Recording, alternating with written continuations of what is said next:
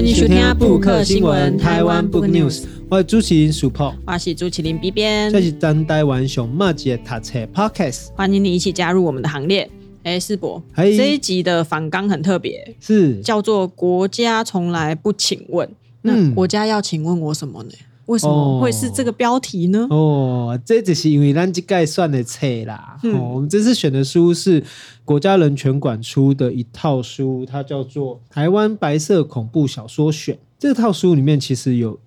我们选了一本哈、哦，那它的主标题叫做“国家从来不请问”。好，那这原因其实是因为我有很喜欢的一篇小说，叫做《逃兵二哥》。嗯，哦，那这《逃兵二哥》的作者叫吴赫，这个小说里面有被收录在这一个集子里面。那里面其实有一句话是我以前卡扎的做尬也刘工给我很大的思考，也提供台湾社会这个脉络里面哈，大概也在讲也在懂心一书扣这问题，他就说，为什么人一出生便要隶属某个国家啊？为什么国家从来就不必请问一声你愿不愿意当他的国民？这这个问题其实很有复杂的意义。第一，刘工。对台湾人来讲，每一个人可能一出席就是拿着所谓的中华民国的身份证，或者是就被认为可能是所谓中华民国的国民，嗯，但是为什么台湾人会变成中华民国的国民这件事情，好像其实好像是一个不能被讨论的问题，嗯嗯，或者是有很多人在讨论，可是目前为止还没有得到答案，甚至于有人认为讨论这个问题本身就不对。可是，如果我们再更进一步的来看的话，我们可能要在思考的是个人跟国家的关系，就是个人跟国家的关系。好，就讲每一个人跟国家的关系是一出生就是一个命定的命题嘛。这嘛是咱这个爱思考的，就讲那是有一刚台湾作为一个正常的国家的时阵，那我们要怎么去面对这个国家里面的不同的人，好，乃至于不同的人民，乃至于不同的国民。我刚刚讲这其实是一个最好的一个问题啊，所以其实我觉得这一句话放在这一部小说，乃至于放在台湾社会，其实都是一个很好的一个句子，这样子。啊，这句话也让我想到，一个人能选择国籍的机会，真的是几乎是没有。能唯一有想到的，的是日本统治结束的时候，可以让台湾人选说，你要去日本不？啊是你要留在家这？中国的国民，嗯，哦，其他我都想不到，还有什么样的人生际遇、历史的转折，可以让你选择你愿不愿意当这个国家的国民？因为这嘛是台湾加触别所在啊。比如讲，在一八九七年、一八九七年的时候，其实台湾人就可能有两年的时间，哦，就是一八九五跟一八九七，好，这两年的时间你可以做决定，你要做清国人。还是要成为日本人。好，那同样的，在一九四五年之后，你可能又选择了你要去日本，还是你要留在台湾。但是不管怎么样，其实对台湾来讲，台湾这个多数一个几个国家的关系，其实它也重复的面对一个辩证。好，比如说那你好好来对那里讲啊，讲台湾社会其实是一个重复殖民，好，同时存在内部殖民关系的一个岛屿。哦，重复殖民当然是指的是说，台湾这个社会面对着不同的、好不同的更迭的这个殖民统治。哦，那这些统治者在台湾所实施的政治、经济乃至于社会文化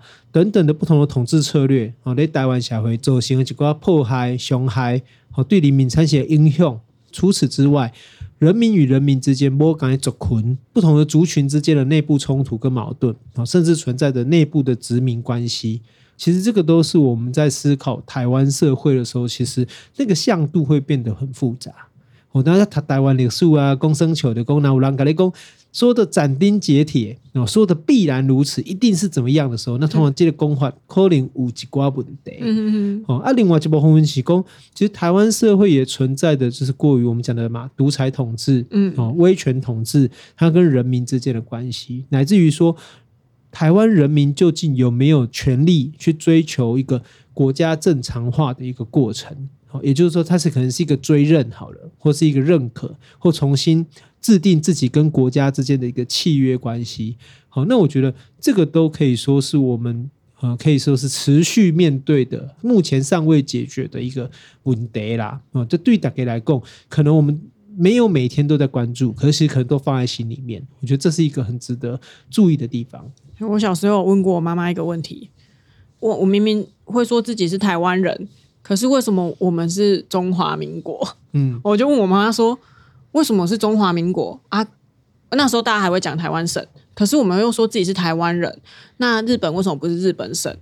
嗯、就我妈就被我问的哑口无言，因为这后面好像要探讨的这个这个历史的问题太远了嘛，太大，然后也提到刚刚世博讲到，就是。这个问题其实就是对国家正常化的一个大哉问嘛。那如果二十年前就怕你逃工，你那人欢喜无吹？没呢，我妈妈不搞怕逃呢，所以我起码变台独分子，该不会就是因为这样吧？呃，就用几个思考的问题啦。嗯、啊，其实我们这上一集也好，那这几集其实在讨论这个，好，不管是好台湾的威权统治、白色恐怖，哈，乃至于这个转型正义的议题，其实。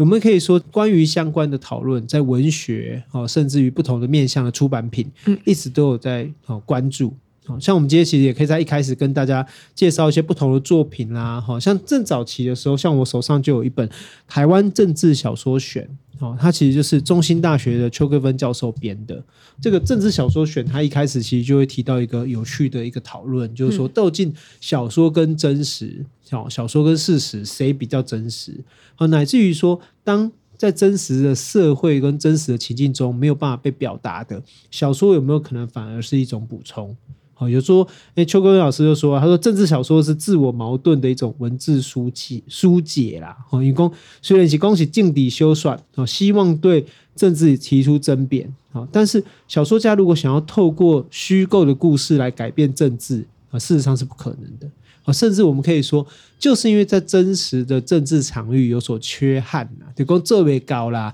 好，无法度用实际行为哈去改变这个社会啦，好，所以只好透过文字，透过几个小说的好书写跟创作，好去表达心中的不满，这变成一种补充。可是我们换过头来，我们也看到，就是说，其实近几年来有更多的文本啊。不同性质的文本，其实也在补充我们对于白色恐怖哈，乃至于对于很多政治案件的理解。好，包括了我们会知道的，有的是回忆型的回忆录啊，嗯、文本性质的，像诶颜世宏先生的，原来叫做霜降，后来叫做青岛东路三号。哦，其实这样的一个回忆型的作品，其实也帮我们补充了很多历史的空白。还是讲毛人讲啊，讲台大哲学系事件的研究报告，嗯，好，乃至于说是四六事件的研究报告等等，其实也都在近十年陆续的有一个比较完整的出土。我来记得讲，我在读大学的时候，我读的哈，各是这个书稿，好，就是四六事件跟哲学系事件，还是一个这有点像是研究报告，然后就是印的一些像论文，嗯，好，然后一本 A 四这样子，然后胶装就放在图书馆里面，哈，啊，今嘛已经东西变成一个正式的出版品。好，其实这都可以看出，说是一种，就是说，这个社会的进步，还有这个社会和大家有越来越对这些事情不再是个禁忌啊。你只要有心，全部可以看，全部可以了解，其实你都有很多管道可以去理解。这个其实我们也可以看到的是一个社会的进步啦。哦，所以除了我们其实这几集节目介绍的一些档案的公开以外，我们这一集就是更希望可以透过这个白色恐怖的小说选，然后也是所谓的什么政治小说这样子的一个文本素材，让大家更去了解说，哎，叶锡尊到底画像什么代志？啊，叶锡尊画像的代志用怎样的方式被记录下来？那小说会是一个我们可以切入，或者是可以去，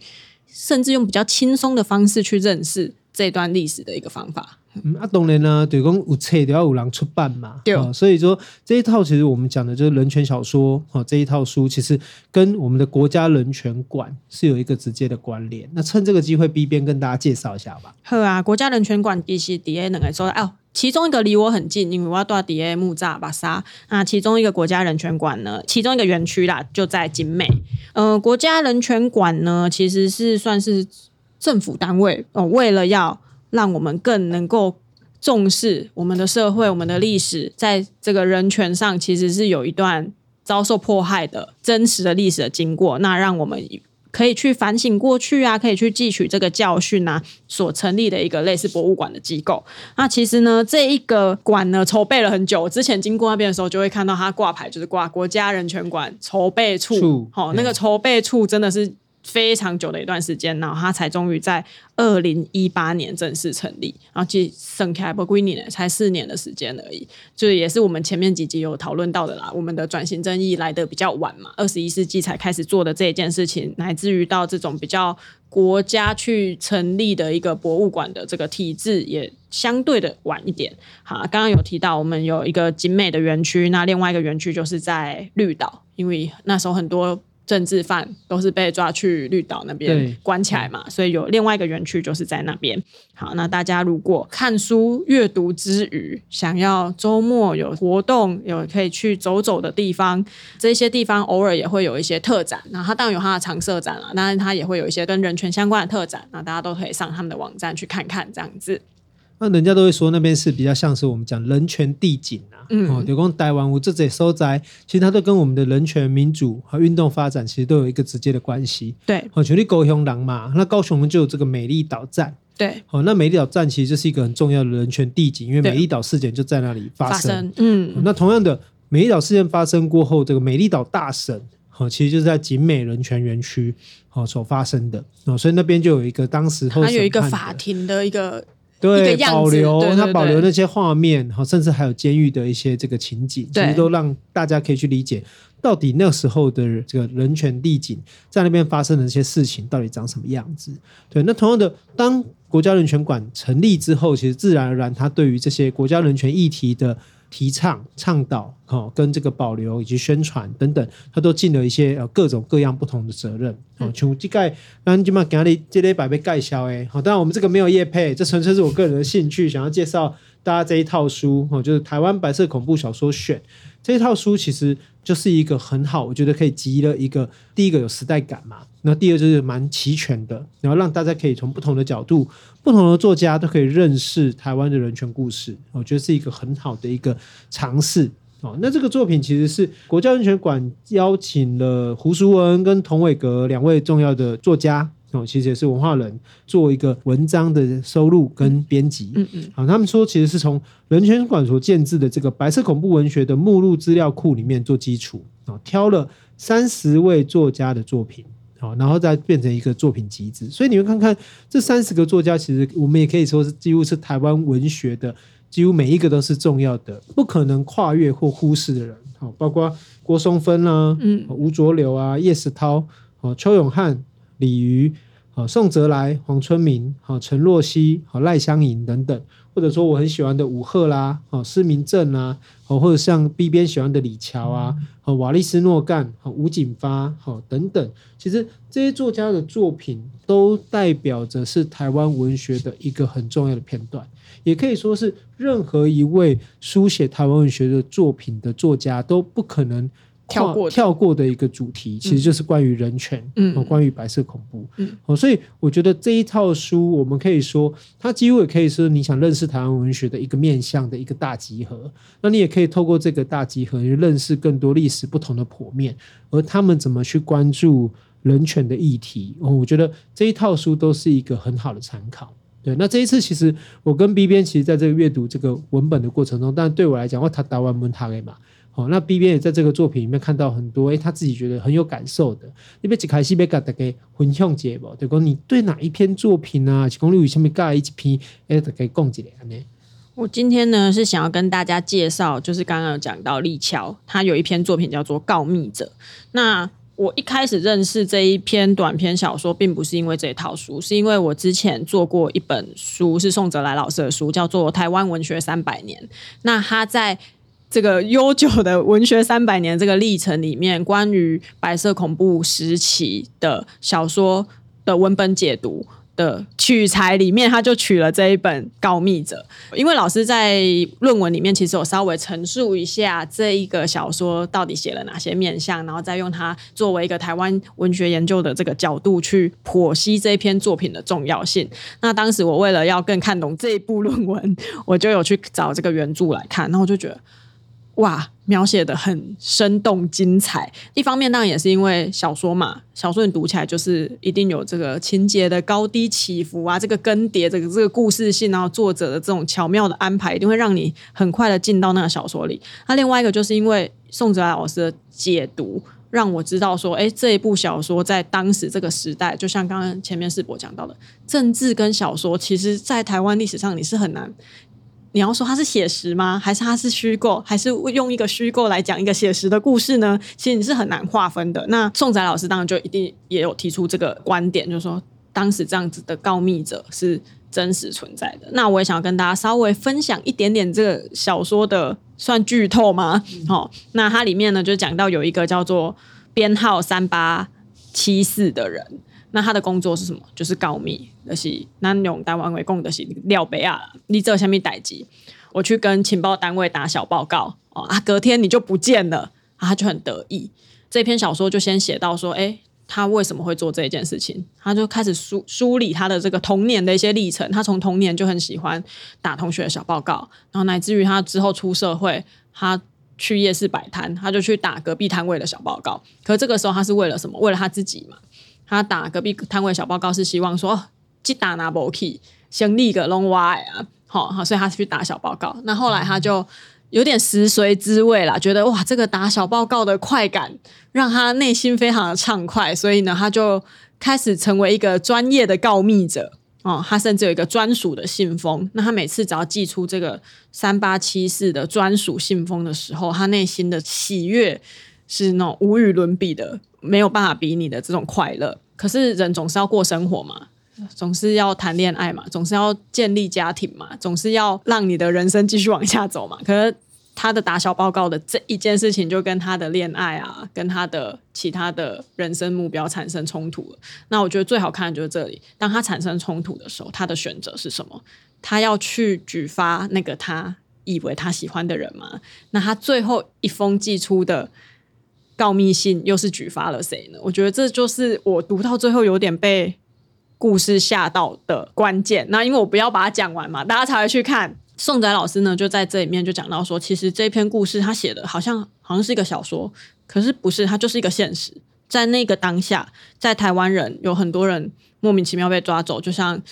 嗯、我们讨论到的关于转型正义为什么要实施，然后讨论到说，哎，白色恐怖时期其实有很多人是没有任何理由就去牢狱之灾的这一种状况，其实就是告密者的存在嘛，不然怎么会知道说，哎，你也看什么册？为什么情报单位会知道？立功贵下面一位为什么情报单位会知道？所以它其实就是一个现实。所以在这个现实跟虚构之间的重叠，到底李乔用怎样的方式把它写出来？我觉得这是这篇小说很迷人的地方。有时候，这甚至于这小说作品呢对供一构书，其实比真实还真实。对。哦，就是甚至于真实比小说还要精彩，嗯，哦，这个都是小说，就是我们说的文学跟人生之间的这个互为辩证的一个过程。对啊，哦，我们恭恭喜在的，讲那你跨界告密者这些修出来的我们可能会理解的是，或我们思考的是，讲这刚才是真的吗？哦，真的是发生这样的事情吗？那回过头来是，如果真的发生这个事情怎么办？当然，这个作品是李乔老师也很有名，也是跟白色恐怖其实我们息息相关啦。可以说，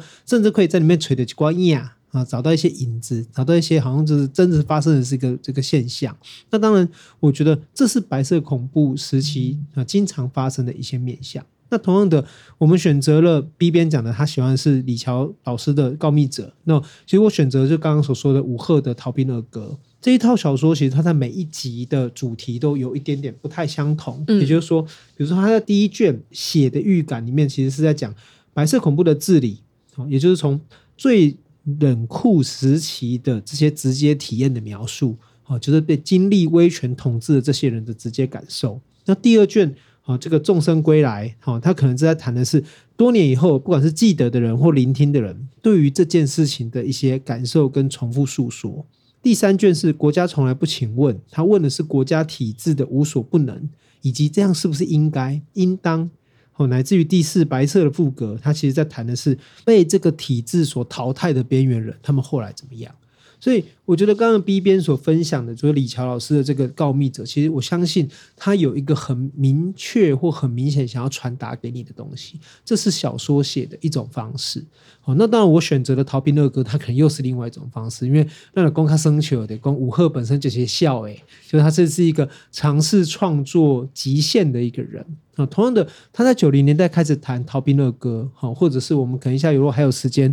可能会谈另外一篇小说《调查叙述》。他其实很早就在触碰白色恐怖或者所谓的转型正义的议题，可是他看的可能又有点不太相同，呈现的方式有点不太一样。哦，就像《逃兵二哥》里面在写的，其实很明显嘛，他在写一个人在逃兵，那个逃兵的人是他的二哥，可是他透过他二哥的故事，乃至于他自己在兵役过程中的故事，好，那去呈现的其实是国家体制如何对于每一个男性或每一位男性，就兵役制度对于每一位男性所造成的影响，乃至于有人想要摆脱或想要挣脱这个体制的能与不能。好，那我觉得这都是。武赫想要呈现的另外一个面向，好也就是我们可能有的人会说，哎，当兵是一个荣誉，可是当兵是不是也是一个我们想的规训或者一个限制？所以这个作品其实在里面所呈现出来的，也是我们看到的，不只是我们以为的白色恐怖只是一个单纯的监视与被监视、宰制与被宰制的面向，而是其实那个时期是一个整个是一个大的网罗。如果我们用柯奇化先生的说法，就是台湾就是个监狱岛嘛。因为整座岛都是监狱，监狱就代表你无所不在的被监视跟控制，好，这是另外一个面向。所以其实我觉得，不管是李乔老师的《告密者》，或者是武赫的《逃兵二哥》，其实我觉得这些作品，好，乃至于我们刚才提到的四卷，好，三十位作家，哦，里面收录的其实就是一个战后可以说是整个台湾文学的其中一块很重要的缩影。阿叔，当年我是他台湾文学的嘛，哈，那这也可以趁这个机会跟大家分享，就是说，哎，其实很多人会讲说，哎，为什么台湾文学跟真实那么相关？或那是甚至可以说，台湾文学的发展几乎就是一部台湾的这个历史发展的一个重要的片段啊，重要的戏谱。当然，那不可否认，就是说，哎，对于台湾文学来说，写实主义文学是它的一个很大的主流。这个主流其实是跟真实是互补的，就像刚刚我们讲邱桂芬老师说的嘛，就说因为被殖民者、被统治者没办法决定自己的文明，好，伊无都改变现实，好，伊无都透过自己的拍拼，结果这个社会变成做伊误望的一个现象，哦，实际的这个好样貌，好，所以他需要透过书写来做一个补充、偿还或者是一种弥补。他就像洪熙主联的后，台湾文学。这个战前乃至战后这种重复殖民，哦，乃至于内部殖民的这样的一个复杂的情况下，他透过修缮、透过书写、透过文学来做几个补充啊，补偿啊，补偿。我觉得它是一个有趣的，也是让人家觉得有一点点心也生生啦，哈，它是一个补偿性的这个作用。那这也让我们来回头看，就是说，为什么台湾文学跟政治会相对的息息相关，也是因为。不管是作家乃至于读者，其实同情别人的处境，去思考社会的处境如何改善，我觉得这都是一个人的必然，也是一个台湾要成为一个共同体的必然。因为被定做几个国家，好被做几个共同体，好被做几个国民，来去讲我们如何跟别人想象是我们。那一个重点其实是把别人的处境视为是自己的处境。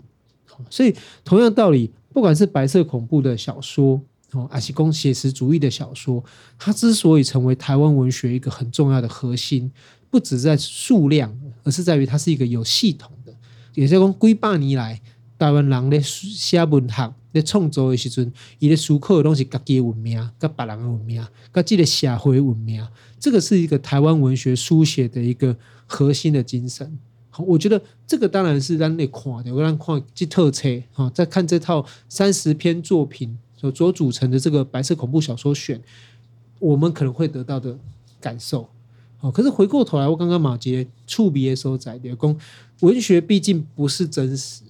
啊。你要讲文学的是就是一个真实生活的缩影，或者是就是一个复制的话，那其实事实上我们不需要文学，我们每天都在体验文学。好，所以。文学的另外一个特征是，它会有想象力，好，它会超越，好，甚至它会创造出缝隙，好，希望你透过想象与联想来弥补。而我今天跟大家分享的这个五赫的作品，那《逃兵二哥》，乃至于调查叙述，我觉得它就是一个刚好又呈现了一个创作者如何在现实的基础下啊，得到更大的突破。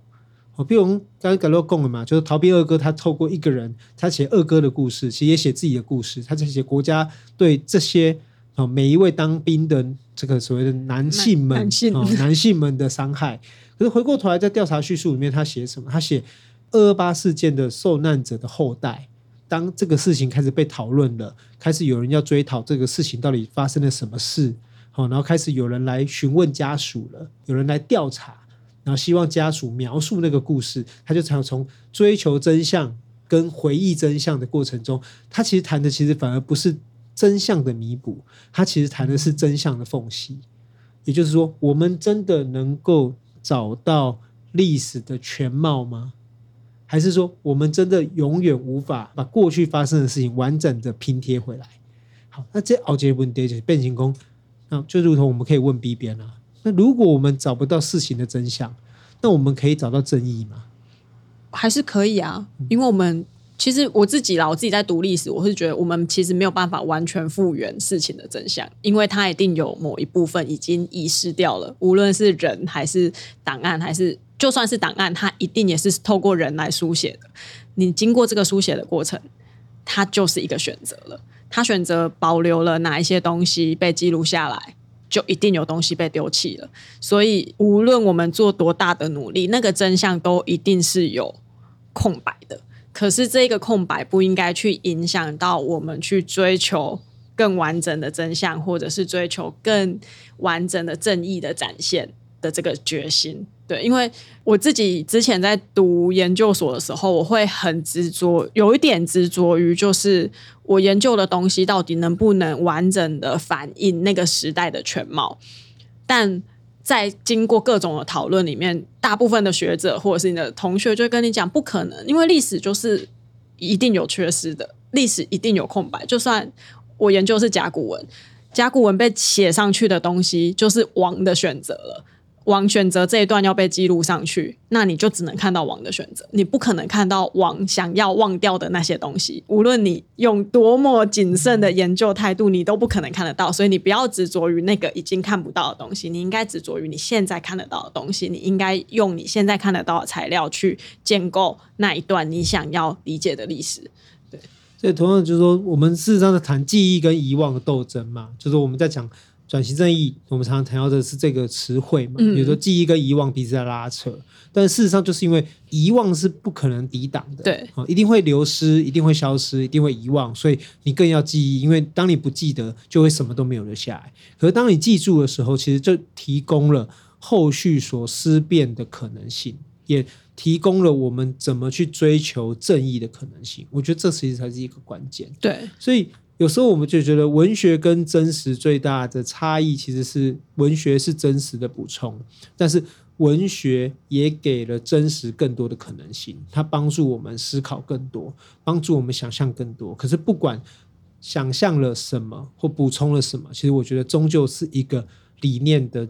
追寻跟理念的坚持，也就是我们对于正义的想象跟我们对于正义的捍卫。我觉得这个才是这一切书写的目的。